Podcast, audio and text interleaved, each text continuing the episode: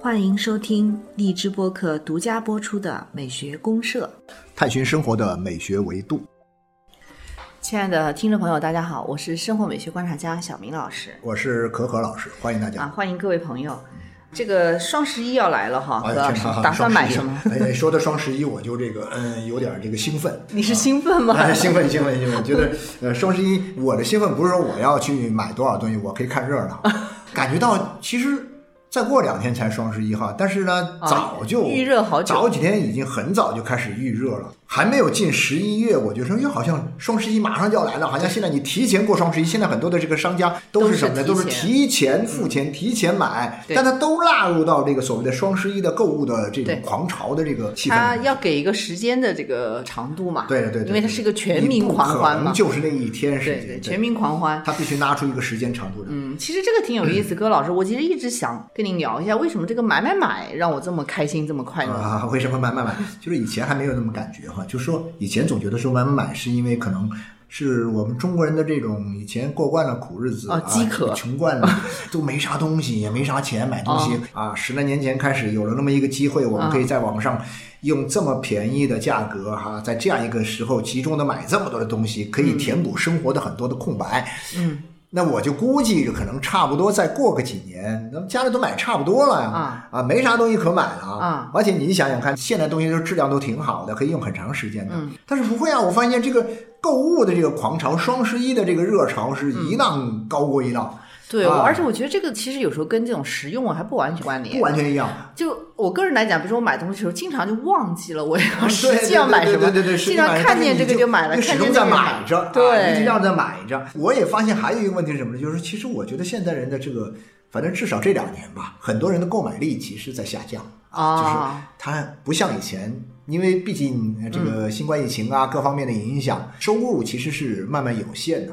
嗯但是呢，你发现它这个根本停不下来，对，它是一种非理性的购买，啊很非理性的，就买买买，他就是要买。买了一大堆没用的。对我以前有一哥们儿，他跟我说特逗，他说我也很奇怪，我要是这个每天呢嗯，不消费个三五百块钱哇，消费这么多，啊，比如说最低限度两三百吧，最高三五百。他说我要是不消费那么几百块钱，我这一天就觉得我特别失落，特别空虚。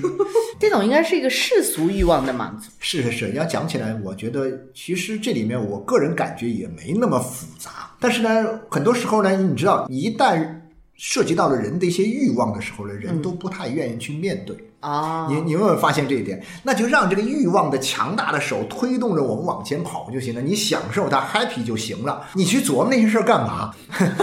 对，你 你，所以我就觉得说，我们要是老是把这个买买买这事儿呀，那说的太明白了呀，啊很多人会很讨厌，说你这事儿就是我有钱有钱没钱我都要买买买，就是说我有钱任性嘛。哎，我就是至于我为什么要买，我有那么多理由干什么？我管那么多理由干嘛？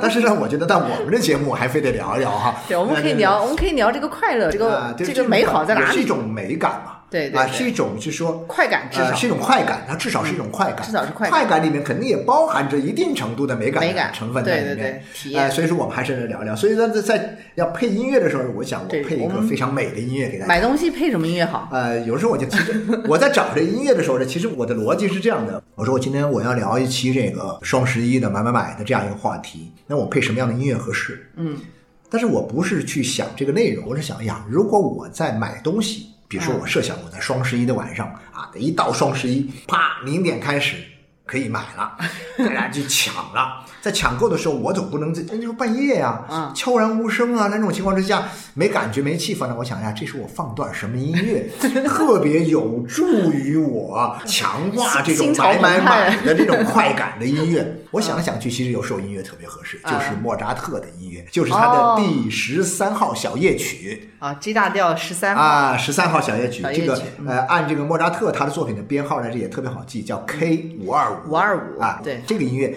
你们大伙儿先不管啊，我先不说。非常啊熟悉的一 段对对对其实我一放就很熟悉，啊然后你一放着你，你就想去想去刷单啊，啊，你就有这种感觉。我们先听一段啊，先听开头这一段啊，耳熟能详的啊，感受一下这个感。受一下这刷刷刷的这个买买买的这个氛围啊。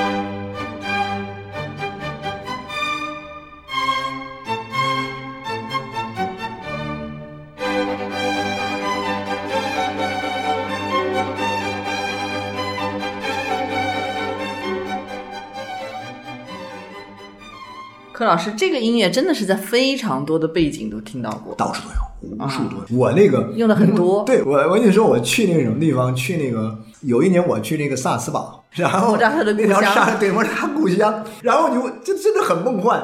街上呢，他就会放点音乐嘛一，直在放这个。哎，好多店都在放莫扎特的音乐。那那一天很神奇的是，我一连走过那条街上，嗯至少有三家店同时在放这个音乐。哦，这段音乐，然后你都知道，那个叫什么萨斯堡卖的东西，嗯，什么东西都是莫扎特对牌，对，巧克力有特别都是巧克力 莫扎特，所有的巧克力全是莫扎特买了好多巧克力回来，全是莫扎特。这个里面，我这天哪，这个莫扎特要是他们家还有后人的话，那这个收这个专利，收这个叫什么？这个商标的这个是对可以收不少钱、啊。肖像权，对对对对，嗯、那其实柯老师，我我觉得听了这个音乐以后，确实很愉悦了嗯啊。这购物应该是比较有劲头的感觉。购物首先是一件让人很快乐的事情。对它这个愉悦感啊，其实我很想跟您探讨一下们。探讨一下，对这个这个愉悦感是不是跟这种全民参与有很大的关系？但是我一个人安安静静的我去购物，其实我觉得有时候我也买很多，但是没有这么开心。但是你想，对我就在讲这东西有一个很有意思的一个过程，就是说，其实以前我购物是我们的一种最基本的生活习惯，啊生活当中的一个行为，对不对？嗯啊，谁都离不开购物。但是呢，以前的购物你没听说购物会成为一个狂欢，对不对？对，而且啊一起购物，而且要成狂欢，就一定要是什么呢？要成为狂欢，一定要大家一起。一窝蜂的啊买一。窝蜂的哇，拥对在一块儿，在某一个时间、某一个地点，一堆儿扎在一起。比如说，我们在这嗯个双十一的这个晚上、啊，一群的人就聚集在这个天猫的这个平台上啊，然后呢，叭叭叭去去抢购，，争分夺秒的去。争夺秒去抢。但这种状态呢，可能我们稍微把这个状态往前倒推一点点时间，我们发现以前，嗯，在这种所谓的美国呀，在这样一种商业、它从西方国家来商业文化比较发达的地方。他们都有大量的那种打折，而且尤其是，但是一般的小店铺里的打折，你不会有这种购物狂欢的感觉。你是什么时候有呢？你比如说超市里面，啊，哇，超市一个巨大的超市，它亮出了一个巨大的牌子，说几月几号呀，礼拜五啊，或者礼拜几，我们像那个是打折黑色星期日五那种啊，一个打折日，然后呢啊打多少折，给你讲的清清楚楚。那么所有的人都会拥向就在。这个时候拥向这个超市。嗯那么这个这个地方又大，东西又多，然后聚集的人群又非常的这个茂密，然后呢，哇，一下子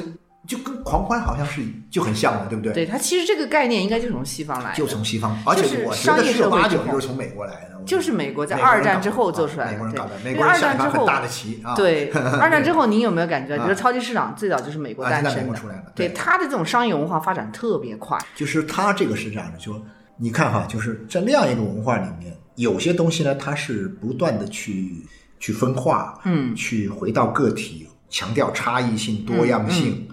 但是呢，超市这种东西在商业里面呢，它遵循的是另外一个逻辑。对，商业的逻辑跟我们讲的这种个性化的逻辑、差异化的逻辑和那样一种个体化的这种颗粒度、追求颗粒度的、追求我们每一个人的原子化的这种生存状态的，嗯，这种追求它不一样。不一样。商业追求一定是大波撮的，哇，大规模化的，然后呢集群式的，然后呢因为它是弄一个消超市。消费社会嘛，对对对，刺让激消费，他跟着我们的行为，他当然他也研究了人的人类的行为。说我比如说我一周都上班，嗯，我每天忙着上班，我没时间，嗯，然后呢，这个一到了周末前，我我就去一趟超市，我把这释释放一压力一个礼拜，对我把这一个礼拜的这种呃需要用的东西一次性的全部给你买齐，然后家里的冰箱越来越大，嗯还可以储存很多东西，啊一两周的这个食品，然后这个时候你会突然发现，购物成了一种什么呢？就从原来的这样一种我们讲的这种，就是说功利性很强的、目的性很强的、针对性很强的这样一种行为，嗯，就变成了一种呢，慢慢的它也有功利性。我要买东西肯定是有功利性的，我要实用性嗯实用性的。但是呢，在这个具体的体验过程当中，嗯你发现功利性的东西没有了。它不像你说，哎，你一个小面包店啊，那边一个小文具店啊，那边一个这个一个小的这个面包啊服装店，嗯好了。我今天想到啊，我要去买件衣服，我就去这个服装店买一件衣服。嗯然后我要吃个面包，我就去那个面包店买个面包。我要买个文具，我就去那个文具店买。这可能在一条街上的好几头。嗯啊，然后但是我去一个地儿，我就解决一样东西；去一个地儿解决一样东西，是不是？嗯，你指向特别明确那，指向很明确。我那超级市场就不是我这个体验的过程也很单纯，对对就是买东西啊，嗯就比比划划各种，哎，买到合适的我就 OK 了。对，但超市不一样，超市咵，你突然面对一个琳琅满目的商品，对一个对对巨大的海洋一样的东西，对对对人一下到里面就会很容易迷失。对，比如说你你想买衣服的，你一进去以后莫名其妙啊你你买了两个面包回呃来，买了买面包，但是你出来的时候发现，哎呀，糟糕，我衣服还忘了买啊！就是这种，就是你走进超级市场之后，这个时候一下子在你面前呈现的这个琳琅满目的世界，其实就是面向的是你的一种世俗欲望。啊，就算是把你的欲望的门打开了。对，啊，把欲望门打开了之后呢，无所不包的商品又给你这个欲望的出口啊，提供了无数多条出口，对对对每一个出口你都可以得到满足。对你想买什么吧？你告诉我，都有，对，对吧？所以特别好玩儿，我觉得这种这这其实就是物欲审美了。啊，就是一种物欲的审美。对，物欲审所以我们美。今天在聊这个东西呢，其实是基于这样一个背景在看的，就是说它一定是，但是呢，今天呢，我们讲的当然互联网时代就更厉害的是什么呢？就是说，好像他把这个超市搬到了网络上，对，它就是节省了空间和时间的成本。你都不需要你坐家里，很舒服。对你随时手你一，边喝着咖啡，一边听着我刚刚说的 K 五二五 啊，然后呢啪啪啪就只管这个摁鼠标就行了，对，是吧剁剁手的感觉，剁手的感觉。更剁手这件事本来是很痛苦的事儿，对，现在变得很痛快。哎呀，爽，剁剁了一剁再剁。你咱们在聊这个，就我就会想起一种，就是说突然消费。购物它成了一种狂欢，我觉得这个事儿是嗯巴赫金这个对当年他是绝对想象不出来的。对对对，他是想出这个狂欢化理论的时候，他是那个还是这个主要从什么诗学、哲学、个哎社会拉波雷学的，对对对啊，但你知道吗？拉波雷的这个源头啊，就是这个狂欢理论的一个源头，就是拉波雷的《巨人传》这个小说，中世纪的这种味道啊。嗯，然后呢，这个跟狂欢的关系在哪里呢？就是我就会想起这个里面的这个人物杭大乖这个人物，他是一个巨人。这个巨人呢，有一个很有意思的特点是什么呢？这个巨人的特点就是说，他要消耗比常人多无数倍的。比如说，他要一次喝要喝上万头牛奶，穿的一件衣服可能有几千个人穿的衣服的布匹，他要占用大量的，所以而且这个庞大乖他整天就是吃，没完没了的吃，没完没了的吃。我说这个小说，我自己的感觉就是说，因为人的吃会最容易给人带来一种狂欢体验的啊、嗯一种形式，因为快感比较容易啊，直接从口腔导入嘛，因为你啊，快感从口腔导入就。更容易实啊，现。让它大量的吞噬的这种感觉。今天我们在这个狂欢里面，在幺幺幺幺的这个双十一的这种狂购物的狂欢里面，我们所体会到的这样一种吞噬的快感，我们大量的去购物，嗯去那个什么获得的快感，其实。本质上跟那个彭大乖的这个《巨人传》里面的这种啊这种还畅饮的快感对，还是有相似的。有相似之处。对它是但是呢，肯定有在体量上，我认为更大了。对，因为我们已经是进入商业社会之后，它整个模式已经不同了。对啊，你互联网那那那那还是一个古典的这种社会的一个经验，对所以不一样。你是说像巴赫金的那些东西，它可能更多强调的是人跟人的平等，啊然后人人的参与，对对对不分等级，然后每个人都有权利。对它强调是这样的一些这种社会意义属性的东西。但是我们今天呢，当然也还是有这些，嗯，就是打破什么所谓高贵啊，打破所谓这种就是上下的分别。有。但今天更多的，就像您讲的，它其实是一种商业符号推动下的对对，啊一种非理性的这种购物狂欢。其实这个事儿呢，开心的时候其实很短暂哈，就是这一天。但是你发现你被吊着胃口啊，啊，你就是我们今天讲的这个购物车这个概念嘛，购物车它给你带来一种延迟享乐的一种啊啊，一个是延迟满足，啊，延迟满足，就说你啊先把这个购物车的东西啊，把你选中的东西放到购物车里面，嗯，这事儿你先不能买啊，然后呢，到了那天晚上，你只有在那天晚上打折的时候生效的时候，这个打折制度生效的时候，你才能够去清空它。那么在这种情况之下，哇，你先放进来，你就等啊等啊，等 就等于是积累积累积累，越积越累，越积，完了到那一刻嘣爆发出来，那叫一个爽歪歪。对，它也是一种商业策略，没错，就是对，也是一种商商业策略。但是这个东西是真正的是抓住了人的这种心理的一种啊，所以其实讲到需求啊心理需求心理需求就是人的欲望在什么里面？就是我们今天讲到人的各种各样的行为里面，嗯人的这种欲望来说，嗯在哪个环节里面体现的最充分呢？我认为在买买买这个环节里面体现啊的最充分，因为它对标的还是物质欲望，呃对标的物质欲望，因为物质欲望是它是最具体的呀，对，而且物质欲望对于无论你是什么样的人，普罗大众来讲，都有。对对对对你如果说某种精神欲望的东西、精神需求的东西，它可能某些人有，某些人不一定有。对对对对。然后呢，你可能说很多人工作觉得说工作也很嗨，但工作很嗨，你不能说干一活马上就能拿到钱嘛。啊，啊，或者拿到了钱，你这个钱它只是个货币，它要换成了东西。对，啊，换成了你们。其实说实在的很有意思，嗯。钱不能够直接满足我们的欲望，嗯嗯。钱必须转换为各种各样的东西、嗯，物品。啊，像像我们说的这种物欲的东西，其实在中国古代的就有这个了就有对古代的儒家思想里面，这个荀子的观念里面。啊就是这个所谓的物欲论，它就有物物欲论有，对，但中国古代的这种物欲论呢，它其实主要还是从儒家思想的那套东西，把人性好物欲提出来。啊。啊，就放在人性的本性里面啊，人天生他其实就是好物欲的。啊，然后人的各种这种非常奢侈的追求啊啊，这种特别是当时一些什么帝王权贵的这些啊穷奢极欲的东西。就是，说这个，你想象一下，就是说人在这个比较物质相对比较乏匮的年代里面，嗯你如果能够占有更多的物质，也就是说，比如说我们通常讲到占有的这个物质，包括这个生产资料和生活资料，嗯就说人的社会地位的高低是跟你在这个社会中所占有的生产和生活资料的多少对应的，相关联，对相关联对应。嗯你占有的越多，说明你这个人权力越大，你越有地位。对对，儒家思想啊，就是，然后呢，我们就讲到，就是说你可能为一个社会做了多大的贡献，我看你为这个世界创造了多少财富啊，啊，呃，我做了多少事儿，主要这个事儿呢，必须兑换成转换成一些物质的东西对对啊，你比如说你这个盖的房子啊，这房子是我这个出钱盖的，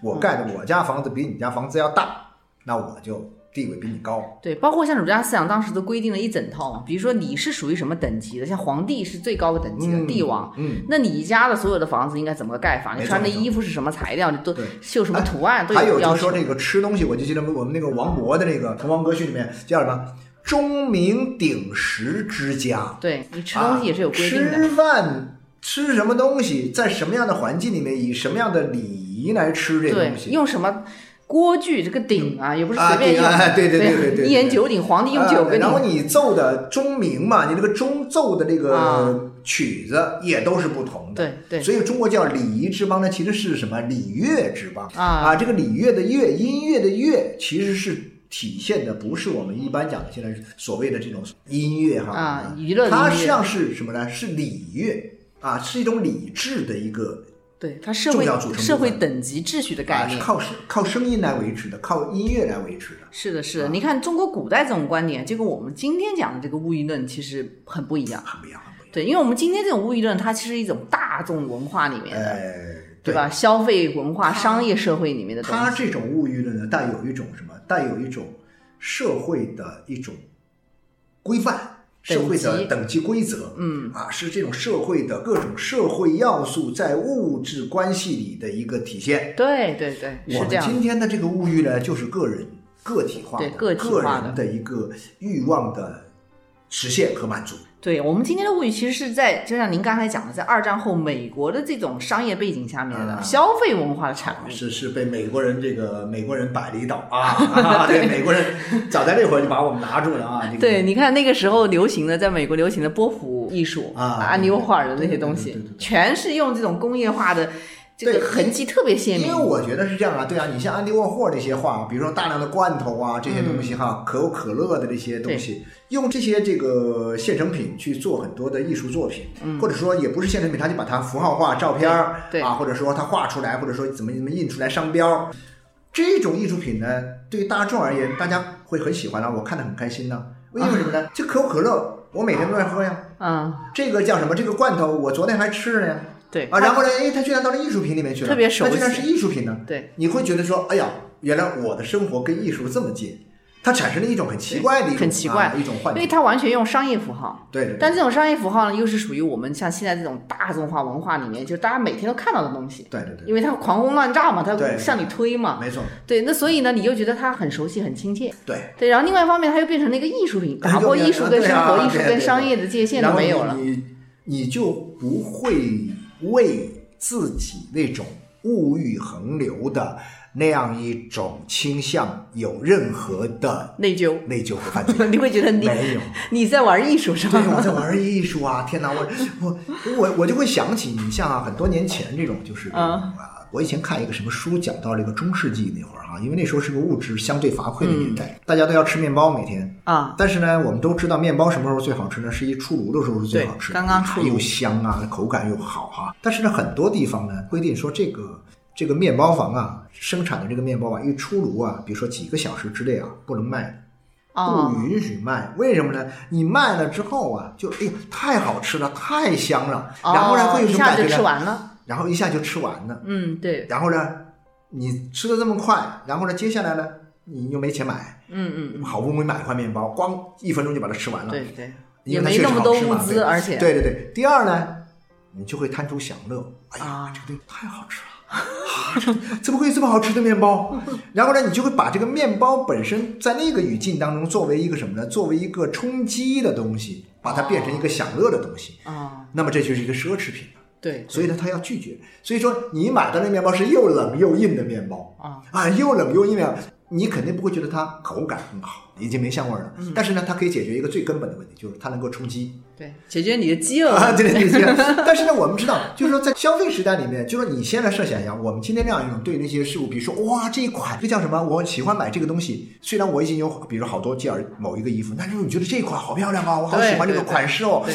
这种东西呢，在中世纪那会儿时代，那就属于奢侈的一种享乐。这种东西是有犯罪感的，因为那时候是个禁欲的时代。是个禁欲的时代。今天刚好是一个要纵欲的时代。纵欲的，就是把你的各种欲望给你撩起来。对，没错没错。然后呢，撩完了之后呢，他又可以让你满足，让你觉得说啊，这很容易啊，你只要花点钱就满足了。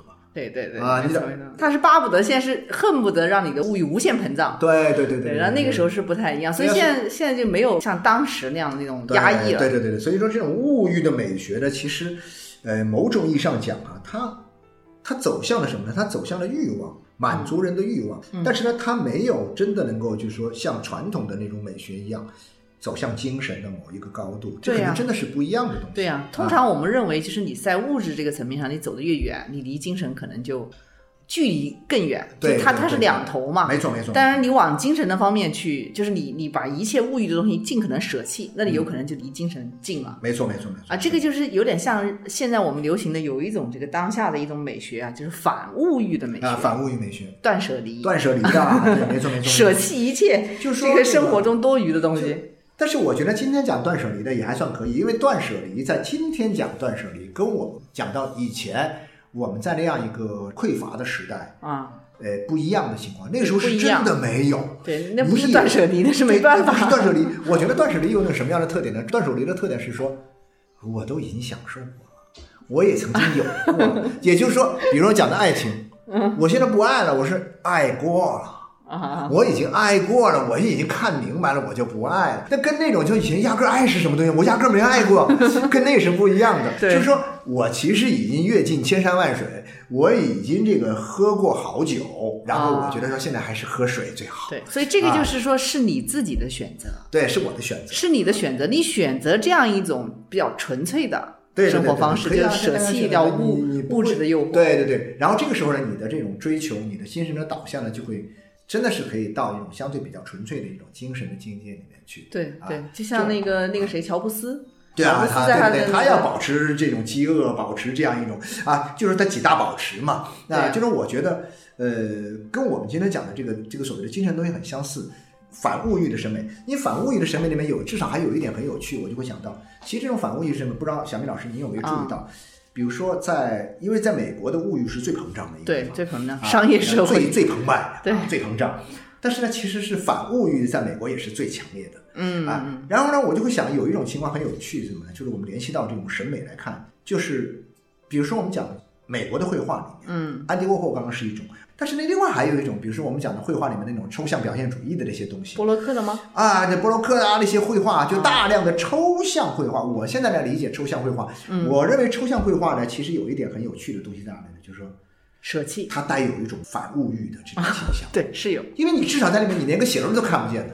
对，你有没有这种感觉哈？就它让很多东西啊，我们的很多的精神的东西、欲望的东西啊，变得很抽象。嗯，你在这种抽象当中得到满足。当然，这个东西呢，很多人一般达不到。就是理解不了他们的画，画对因为什么呀？就是说，对对，他抽象主义的背后，它可能是一种纯粹和专注。对对对，纯粹和装置。对它，比如说变成点线面，变成红黄蓝，对啊，我不记得我以前看，我有一有一年我在那个伯根海姆的这个呃美术馆里面、嗯博物馆里面，我看了一个画展，是一个女的画家，嗯但她其实不是画的画，她是一个作品吧。那个女的叫 Agnes，啊前面那个名字叫什么我记不太清楚，她的姓是 Agnes。然后 Agnes 她画什么呢？她是就像小明老师您刚刚说的这种，就是点啊、线啊、面，啊，她一幅大概是一米乘一米二的这样一幅这个中等规模的篇幅的这个画法，嗯，它上面它是用那个小针呐、在上面扎小点儿，哦，一个一个小点儿，一个个小点扎扎扎扎扎扎扎，天哪，那得上万个小点，按照一定的这个线条的规律和这个点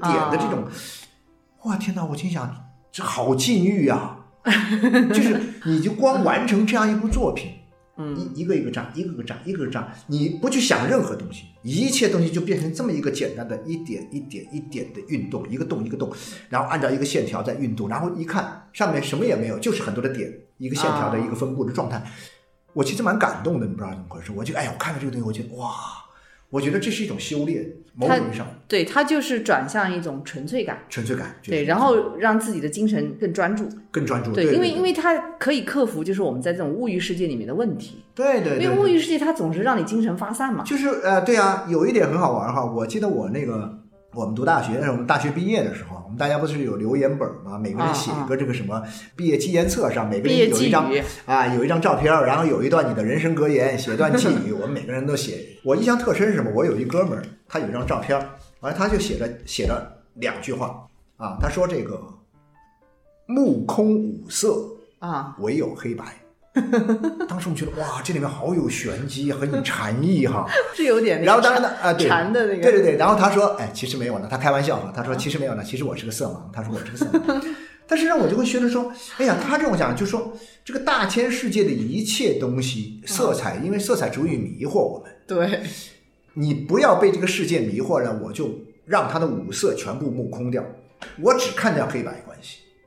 我觉得这个关系这个好厉害，所以有时候我你不知道小明老师有没有这种感觉？嗯你看黑白照片跟你看彩色照片的这种感觉是完全不一样的。对，因为你黑白之后，你就会更加关注它的影调、光音线调啊、光线啊、对比关系啊、层次感就出来。因为你被色彩带走了以后，你的视觉就被那些东西牵走了。那个欲望就就跟着一块儿出来了对对对所以你讲人的这个五官，它是直接牵连着我们的欲望的。对你闻到了很香的味道，你的食欲就出来了。是的，是的。你看见了这个很很漂亮的这个叫什么、嗯啊？这个这个形体，你的身体的这种啊这种触感啊，各方面就会被调动起来。对对啊，对，所以反物欲的这一块呢，其实，在我们今天这个双十一大家都在买买买的时候，我们是泼一盆冷水啊。我们要泼泼冷水，泼泼冷水。我们 来一个呃反物欲的哈。对，我觉得这也是对大家负责任的事儿吧。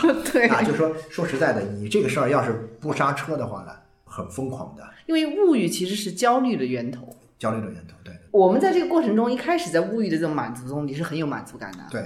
但是问题是你满足了以后，你会陷入一个循环，因为这些东西很简单的，就是对于买回来之后，你都忘了自己买了什么东西啊。对，然后很快就进入下一轮的这个下一轮的买买买。这个结果你买了，发现你的东西早就买过了。对但是不断的欲望被吊。起来。所以说，这就是我们讲的，就是但是呢，我们很多时候人要去那个改变自己，要去那个什么的自己的欲望啊，要去抑制自己的欲望，有时候是相当的困难。很困难，相当困难之后呢，然后怎么办呢？就是说，相当的困难的时候呢，你也没办法，不知道有什么办法。但是，所以我们今天聊这节目呢，我是告诉你，用一种艺术的方法。啊，啊，用一种审美的方式，就像我们刚刚聊的这种东西啊，我们去你去培养自己在审美情趣上的这样一种嗯，啊反物欲的倾向的时候呢，其实艺术是可以做到这一点的。对，艺术上其实就是这样，你在艺术中去提升自己一些精神方面的对对对，让这个分足纯粹一点，对，然后精神世界越分足了，其实你在物欲上的这种想法就会减少。就会减少它其实是个两头嘛，啊，对对对对，对两头，所以也不一定说断舍离，因为确实断舍离很难，每个人都很难做到。很难做到对你至少可以丰富精神世界，然后来慢慢脱离这个物欲的但是。我觉得客观上，我们今天也达到了这样一个阶段，就是说，其实很多人其实已经早就摆脱了像八十年代以前的那样一种相对乏匮的这种状态。啊，这个现在他现在已经进入到基本没有了，基本没有了。其实我们说，你说你真缺什么吗？什么都不缺。对啊，什么都不缺。基本生活所以在这个时候呢，但是呢，你受这个欲望的驱使，很多事儿你又不能不做，确确实实一到这个点儿你就要买买买，你没办法。我们现在所能够做的是，希望大家在过了双十一之后，嗯，不至于太空虚对啊，就是往往伴随而来的是空虚其实。伴随而来的就是空虚，空虚很折磨人的，嗯很折磨人的。然后呢，你要用加倍的买买买去去去填啊填补这个，但是发现还是填不满，填不满的，人的不断的陷陷入空虚。欲壑难填，真的是这样的啊。对，所以哎呀，我觉得美国这个这个二战之后搞出来的这！个这这个，所以，说，美国人在下一盘很大的棋，通过消费主义把这世界给拿下了。对，通过消费主义把世界上面的很多东西都改变了。对对，确实这个这个太可怕！你看那个超级市场啊，太可怕了。对啊，对啊，对啊！现在这，而且现在全搬到网上去了，更吓人了。对，这个全新的世界我以前。在线市线下超市买东西的时候，我大概可以有一个节制。现在我都在网上，我就不说那些品牌的名字了。我们知道网上有大量的超市嘛，对对对，好家伙，我买的一个月下来，我我有一个月我吃饱了撑的哈，我就去算了一下，这个月在这个网上的这个超市上买的东西，嗯，远远多于我以往在线下线下超市里面买的对。是的，线上的你更加你更加没有一个这种就是理性对呀、我至少我以前在这个线下去买的时候，我拎两 拎不动我拎不动为止吧。对你不懂。现在那些送快递的小哥，人家这个，人家一次可以给你拎你两三倍之多，你想想看。对我我我从来不敢看我的那个淘宝的是啊，年度账单，我不敢你那看个天猫，超市你去看看，天哪，好吓人的。那个数据会会震撼到。咱们先打住，打住，打住，打住哈。好的我啊，们最后再来听一下《买买买之歌》哈，这个这个这个莫扎特的525这个哎哎对 K 五二五525 K 五二五的这个第四个乐章啊，好的好的这后面这段也特别好听啊，非常愉悦。我觉得说，可能真正的愉悦是在你控制好了自己的这个买买买的欲望之后，你再来听这一段儿。啊，这个第四乐章的这段回旋曲一样的这个旋律，哎呀，回旋曲啊，回旋回旋再回旋的这种感觉，会特别美妙。对，就是不要在这个买买买中迷越陷越深，对啊，不能越陷越深。迷失自我的就对对对对对。好的，我们祝大家购物愉快啊，就是购物愉快，购物愉快，好，谢谢大家，谢谢大家，谢谢嗯，拜拜。